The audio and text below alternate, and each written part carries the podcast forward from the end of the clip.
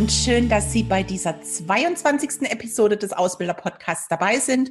Mein Name ist Melanie Gut und auch wieder mit dabei ist Dr. Christian Felden, Fachanwalt für Arbeitsrecht und damit herzlich willkommen, Herr Felden. Hallo, liebe Hörerinnen und Hörer. Hallo, Frau Gut. In dieser Episode dreht sich alles um den Urlaub im Ausbildungsverhältnis, was in der Praxis auch nicht selten zu Unstimmigkeiten zwischen dem Ausbildungsbetrieb und den Auszubildenden führt. Und so fragen sich zum Beispiel viele Ausbilder, kann ich dem Auszubildenden zu einem bestimmten Zeitpunkt Urlaub verweigern? Muss ich Urlaub bereits in der Probezeit gewähren? Und genau mit diesen und vielen weiteren Fragen beschäftigen wir uns heute und wir gehen diesen auf den Grund. Und ich würde vorschlagen, lassen Sie uns doch damit einsteigen, dass wir zuerst einmal einen Blick darauf werfen, wie viel Urlaubsanspruch Auszubildende eigentlich haben und was die rechtlichen Grundlagen dafür sind. Ja, die rechtlichen Grundlagen aus dem Urlaubsrecht, die finden sich im Wesentlichen im Bundesurlaubsgesetz. Das ist eigentlich so für das klassische Arbeitsverhältnis äh, die absolute Basis und hat übrigens auch einen ganz hohen Schutz Standard, das Bundesurlaubsgesetz, weil hier ganz wenig Abweichungen nur zulässig sind. Und das Bundesurlaubsgesetz regelt zunächst einmal den gesetzlichen Mindesturlaub. Und zwar ausgehend erstmal von einer Sechs-Tage-Woche, ne, weil das Gesetz schon etwas älter ist und äh, da natürlich in vielen Fällen noch die Sechs-Tage-Woche eigentlich üblich war. Das Gesetz sagt erstmal schlicht, bei einer Sechs-Tage-Woche besteht ein gesetzlicher Mindesturlaub von 24 Arbeitstagen. Wenn man jetzt davon ausgeht, dass heute eigentlich üblich ist, dass wir eine Fünf-Tage-Woche haben, natürlich auch bei den Auszubildenden, dann muss ich den Urlaub eben anteilig äh, verkürzen. Und dann, wenn man es einfach durchrechnet, ergibt sich schlicht ein Urlaubsanspruch von 20 Tagen bei einer Fünf-Tage-Woche für jeden Arbeitnehmer. Und explizit im Bundesurlaubsgesetz auch mit einbezogen sind dann die Auszubildenden. Also auch für die gilt dieser Schutz 20 Tage als Minimum Urlaubsanspruch im Jahr. Wir haben jetzt natürlich ähm, noch für die Jugendlichen, also für die minderjährigen Auszubildenden, noch einmal besondere Schutzvorschriften im Jugendarbeitsschutzgesetz. Dort sieht der Paragraph 19 vor, dass jugendliche Arbeitnehmer und auch eben Auszubildende nochmal zusätzlichen Urlaub haben. Nämlich dort gilt, dass für unter 16-Jährige mindestens 30 Tage Urlaub, für unter 17-Jährige mindestens 27 Tage und für unter 18-Jährige mindestens 25 Tage Urlaub zu gewähren sind.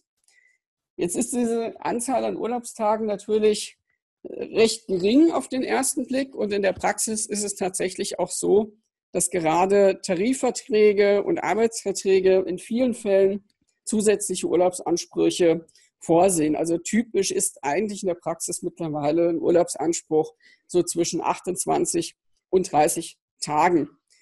Nicht vergessen darf man dann auch, was äh, zwingende Mindestanforderungen angeht, dass es für Schwerbehinderte nochmal einen Zusatzurlaub von fünf Tagen im Jahr gibt. Also das kann sein, dass dann ein Schwerbehinderter, der normal 30 Tage Urlaub hat, dann sogar äh, im Jahr 35 Tage äh, Urlaub hat. Mhm. Ich möchte noch mal ganz kurz auf diese 24 Tage und die 20 Tage zurückkommen, weil das manchmal in der Praxis so ein Stein des Anstoßes ist. Und zwar noch mal als Rechenbeispiel. Wir haben 24 Tage auf eine 6-Tage-Woche bezogen. Wenn Sie dann rechnen, 24 durch 6, dann ist das 4.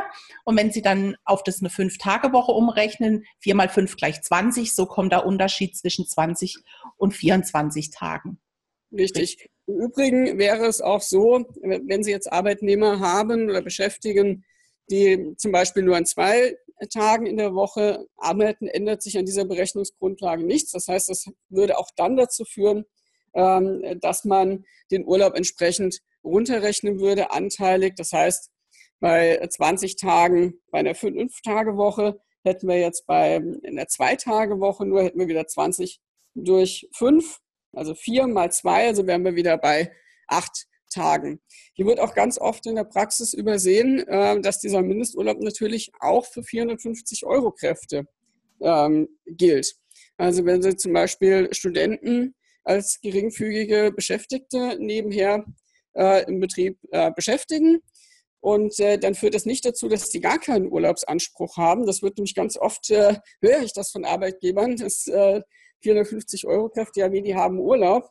Ja, die haben tatsächlich genau den gleichen Urlaubsanspruch äh, nach dem Mindestlohngesetz. Und das kann sogar sein, wenn die jeden Tag nur zwei oder drei Stunden arbeiten, aber auf eine Fünf-Tage-Woche verteilt, dann haben die genauso die 20 Tage Mindesturlaub im Jahr. Mhm. Was bei Auszubildenden in der Praxis hm, vorkommen kann, nicht nur bei denen, auch bei jedem anderen Arbeitnehmer, ist zum Beispiel, dass es Jahresanfang ist und der Auszubildende reicht ihnen drei Wochen Urlaub ein, weil er eine größere Reise machen will. Und wie berechnet sich in dem Fall dann der Urlaubsanspruch? Ja, also da muss man erstmal äh, im Blick haben, äh, dass am Anfang des Ausbildungsverhältnisses erstmal eine Wartezeit von sechs Monaten gilt. Das heißt, äh, der volle Urlaubsanspruch entsteht nach dem Bundesurlaubsgesetz erst, wenn das Arbeitsverhältnis oder das Ausbildungsverhältnis mindestens sechs Monate bestanden hat. Das heißt, äh, dass der Ausbildungsbetrieb in den ersten sechs Monaten berechtigt ist, den Urlaub alleine aus diesem Grund zurückzuweisen und zu sagen, diesen Urlaub kann ich äh, noch nicht gewähren oder muss ich noch nicht gewähren, weil die Wartezeit noch nicht äh, erfolgt ist oder die sechs Monate noch nicht absolviert sind im Betrieb. Jetzt kann es natürlich sein, der Auszubildende tritt in der ersten Jahreshälfte in den Betrieb ein. Also nehmen wir mal als Beispiel den März. Äh, würde anfangen, ja, ist jetzt natürlich unterjährig, vielleicht wegen Ausbildungswechsel, im März anfangen und äh, würde dann im Sommerurlaub beantragen. Das heißt, wenn der im Juni Urlaub beantragt, äh, könnte, der Ausbildungsbetrieb noch sagen, nein, das geht nicht, weil das ist erst der vierte Monat der Beschäftigung. Wenn ähm, der Auszubildende dann allerdings diese sechs Monate Wartezeit absolviert hat, hat der für das Jahr grundsätzlich den kompletten Urlaubsanspruch. Das heißt, er könnte dann nach den sechs Monaten noch zumindest, wenn jetzt nichts weiter vereinbart ist, in jedem Fall den Mindesturlaubsanspruch äh, beanspruchen, und zwar in voller Höhe. Einzige Ausnahme wäre, wenn der in den Monaten Januar und Februar bei einem anderen Ausbildungsbetrieb vorher schon Urlaub bekommen hätte. Ja, dann müsste er sich das natürlich anrechnen lassen. Dafür gibt es ja diese Urlaubsbescheinigungen, die die Arbeitgeber auch entsprechend ausfüllen müssen wo dann drin steht, wie viele Urlaubstage im Jahr bereits gewährt wurden. Wenn das so ist, dass in dem laufenden Kalenderjahr, jetzt haben wir ja üblicherweise Ausbildungsbeginn äh, im Monat August, das heißt, der Auszubildende tritt im Monat August in das Ausbildungsverhältnis ein, dann sieht man ja, dass der im laufenden Jahr diese sechs Monate gar nicht mehr voll bekommen würde, der Auszubildende. Ja? Das heißt, äh, der würde ja bis Ende des Jahres, hätte der wegen Nichterfüllung der Wartezeit keinen Urlaubsanspruch. Hier ist es so, dass wir einen Teilurlaubsanspruch hätten. Also wenn tatsächlich bei dieser äh, Zeit zwischen August und Dezember kein Urlaub gewährt wird, dann sammelt sich der Urlaub tatsächlich zumindest anteilsweise für dieses Jahr an. Das wäre dann die Konsequenz. Mhm. Hier nochmal der Hinweis, diese sechs Monate Wartezeit sind nicht automatisch die Probezeit, weil die Probezeit unter Umständen ja nur drei oder vier Monate betragen kann. Ganz genau. Also das ist ein Unterschied äh, zwischen Wartezeit, die ist eben besonders im Bundesurlaubsgesetz geregelt. Die gilt eben nur für den Urlaub und hat nichts mit der, mit der Probezeit zu tun, wo man den Auszubildenden ohne äh, näheren Kündigungsgrund dann auch kündigen könnte. Mhm. Und jetzt, Sie haben es gerade gesagt, das Ausbildungsjahr beginnt traditionell meist zum 1.8. oder 1.9. oder auch die Auszubildenden wechseln den Ausbildungsplatz. Und was bedeutet das dann, wenn die Auszubildenden kein volles Beschäftigungsjahr haben? Wel äh, welcher Urlaubsanspruch besteht also, wenn der Auszubildende unter dem Jahr eintritt? Genau, da haben wir eine Regelung in Paragraph 5 Bundesurlaubsgesetz. Da steht drin, dass der Arbeitnehmer, also sprich der Auszubildende in diesem Fall, für Zeiten eines Kalenderjahres, für die er wegen Nichterfüllung der Wartezeit in diesem Kalenderjahr keinen vollen Urlaubsanspruch erwirbt, einen Anspruch auf jeweils einen Zwölftel des Urlaubsanspruchs hat. Das heißt, wenn der im August eintritt, dann haben wir noch die Monate August, September, Oktober, November, Dezember. Das heißt, ja, wenn es am 1.8. losgeht, das Ausbildungsverhältnis, wären es fünf Monate. Das heißt, für dieses Jahr entsteht dann ein Urlaubsanspruch von fünf Zwölftel, des, zumindest des Mindesturlaubs oder respektive dessen, was an Urlaubsanspruch vereinbart ist. Mhm. Und immer wenn es um Auszubildende geht, vor allem wenn halt viele davon noch minderjährig sind und dann ist das Jugendarbeitsschutzgesetz meistens nicht weit weg. Und was gilt für die Berechnung von Urlaub bei jugendlichen Auszubildenden? Inwiefern ist der Unterschied da gegeben? Ja, also da haben wir ja eben schon kurz gesagt, da gibt es ähm, eine Staffelung, was die, den Mindesturlaubsanspruch angeht der sich nach dem Alter des Jugendlichen, des Auszubildenden in diesem Fall richtet. Hier besteht die Besonderheit, ähm, dass es auf das Alter zu Beginn des Kalenderjahres ankommt. Also das heißt, wenn ein Auszubildender äh, zu Beginn des Kalenderjahres beispielsweise noch nicht äh, 17 Jahre alt ist, aber im Juni dann 17 wird, dann hätte der trotzdem noch nach Maßgabe des Jugendarbeitsschutzgesetzes einen Mindesturlaub für dieses Jahr von 30 Tagen, weil es eben auf den Beginn des jeweiligen Kalenderjahres ankommt. Mhm. Wir haben jetzt festgestellt, wie viel Anspruch dass die Jugendlichen, die Auszubildenden haben und wo der Anspruch eigentlich herkommt. Aber bis wann muss der Urlaub eigentlich genommen werden? Ja, hier haben wir Übertragungs- ja, bzw. gesetzliche Grenzen und Übertragungsmöglichkeiten für den Urlaub. Der Grundsatz ist, dass der Urlaub im laufenden Kalenderjahr zu nehmen ist, also sprich bis zum 31.12. Es gibt aber die Möglichkeit im Bundesurlaubsgesetz, dass man den Urlaub äh, aus dem laufenden Kalenderjahr in das nächste Kalenderjahr, nämlich bis zum 31.03. des Folgejahres, noch übertragen kann. Ähm, das bedarf allerdings zum einen betriebsbedingter Gründe das heißt, ich muss auf jeden Fall äh, einen Grund haben, dass der Urlaub nicht im laufenden Kalenderjahr genommen werden kann. Ich würde hier äh, als Auszubildender mir immer bestätigen lassen, natürlich, äh, dass mein Urlaub auf das nächste Jahr übertragen worden ist. Es gibt im Übrigen auch viele Tarifverträge, auch aus dem Bereich der Ausbildung, wo tatsächlich diese Übertragung zwingend vorgesehen ist. Weil es ganz oft gerade im Monat Dezember dann noch zur Hektik kommt, weil man feststellt, äh, die Mitarbeiter haben alle noch relativ viel Urlaub für dieses Jahr.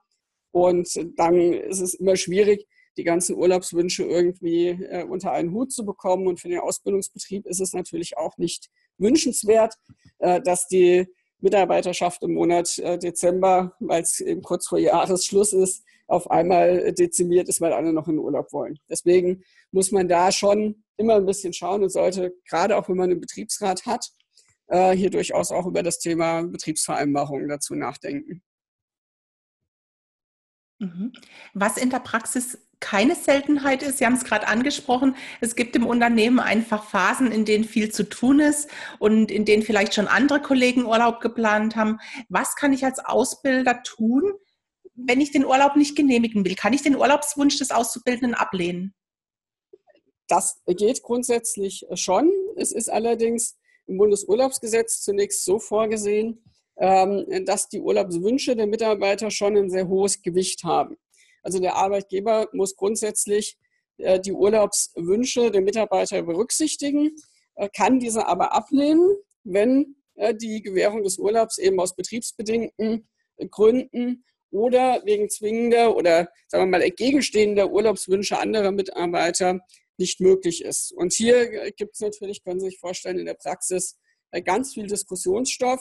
Äh, wann ist es tatsächlich äh, so, a, dass betriebsbedingte Gründe vorliegen?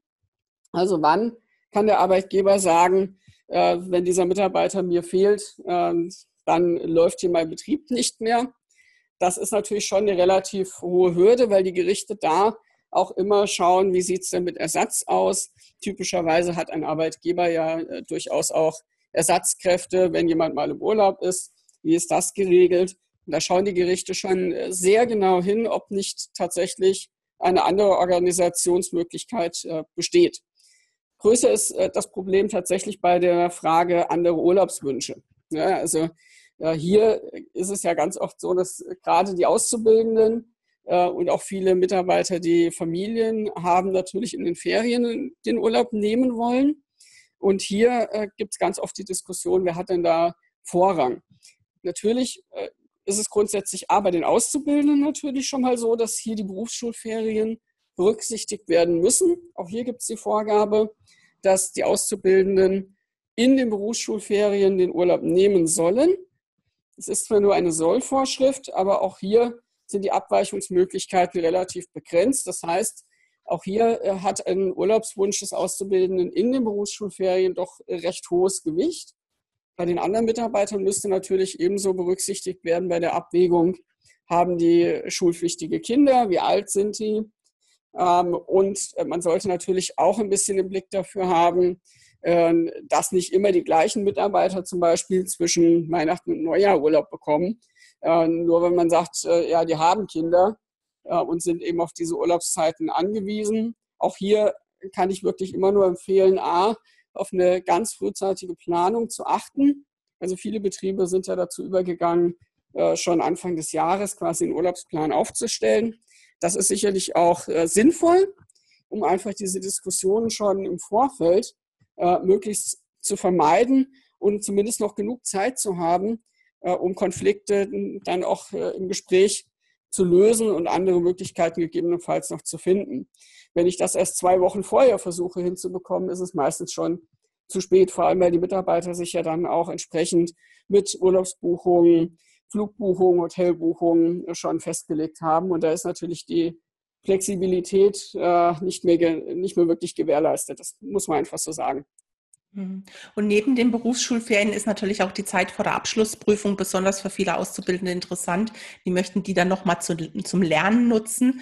Und auf was sollten Unternehmen hierbei achten, wenn Auszubildende für die Abschlussprüfung Urlaub einreichen?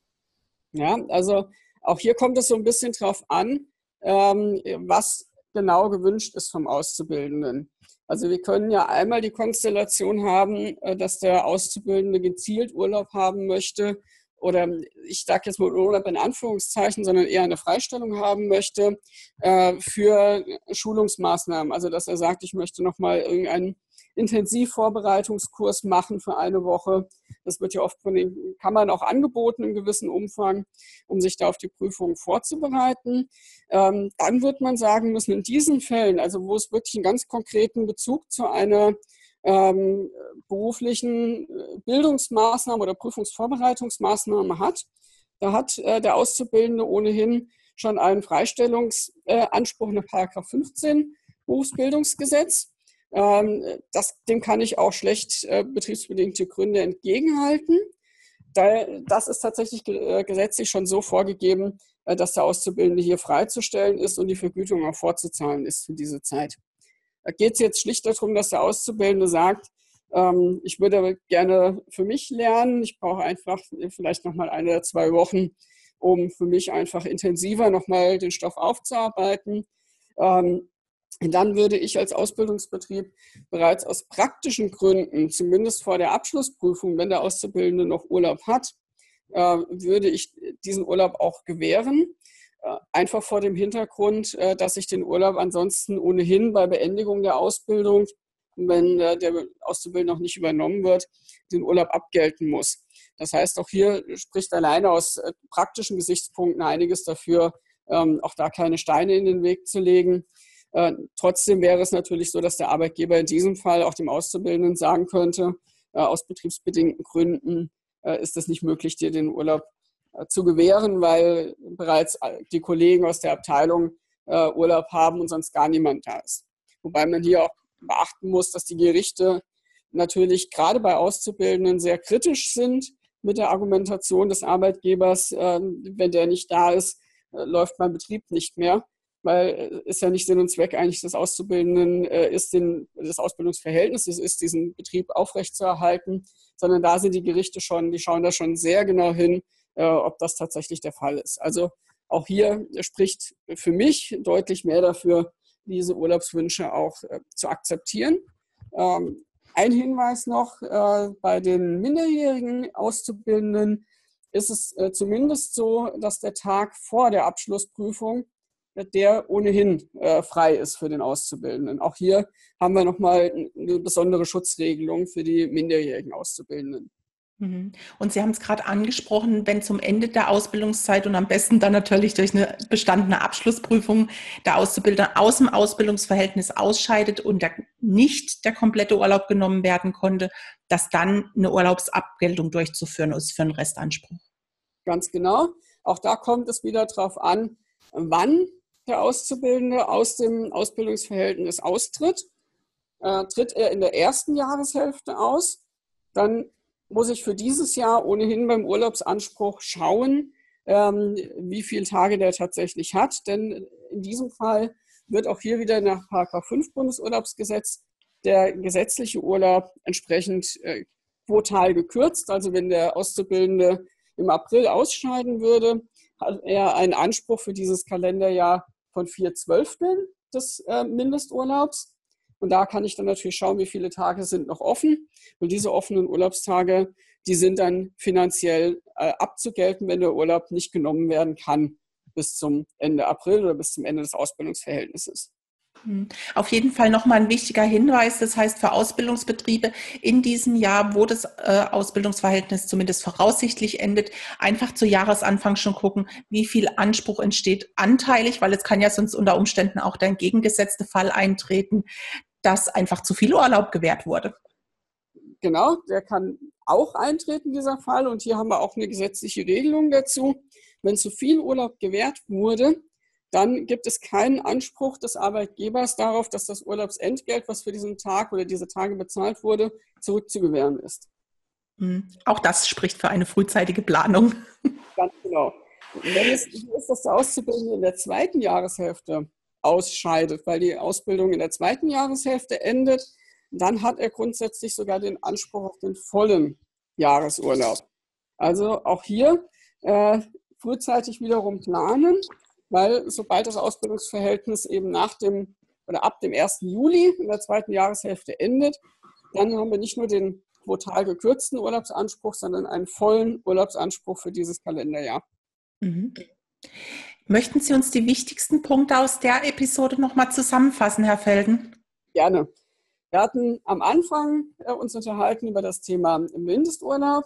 Hier hatten wir gesagt, dass das Bundesurlaubsgesetz grundsätzlich einen Mindesturlaub von 24 Tagen auf Basis einer Sechstagewoche vorsieht. Wenn der Mitarbeiter oder der Auszubildende nur an fünf Tagen in der Woche arbeitet, wie es mittlerweile üblich ist, besteht ein Mindesturlaub von 20 Tagen im Kalenderjahr.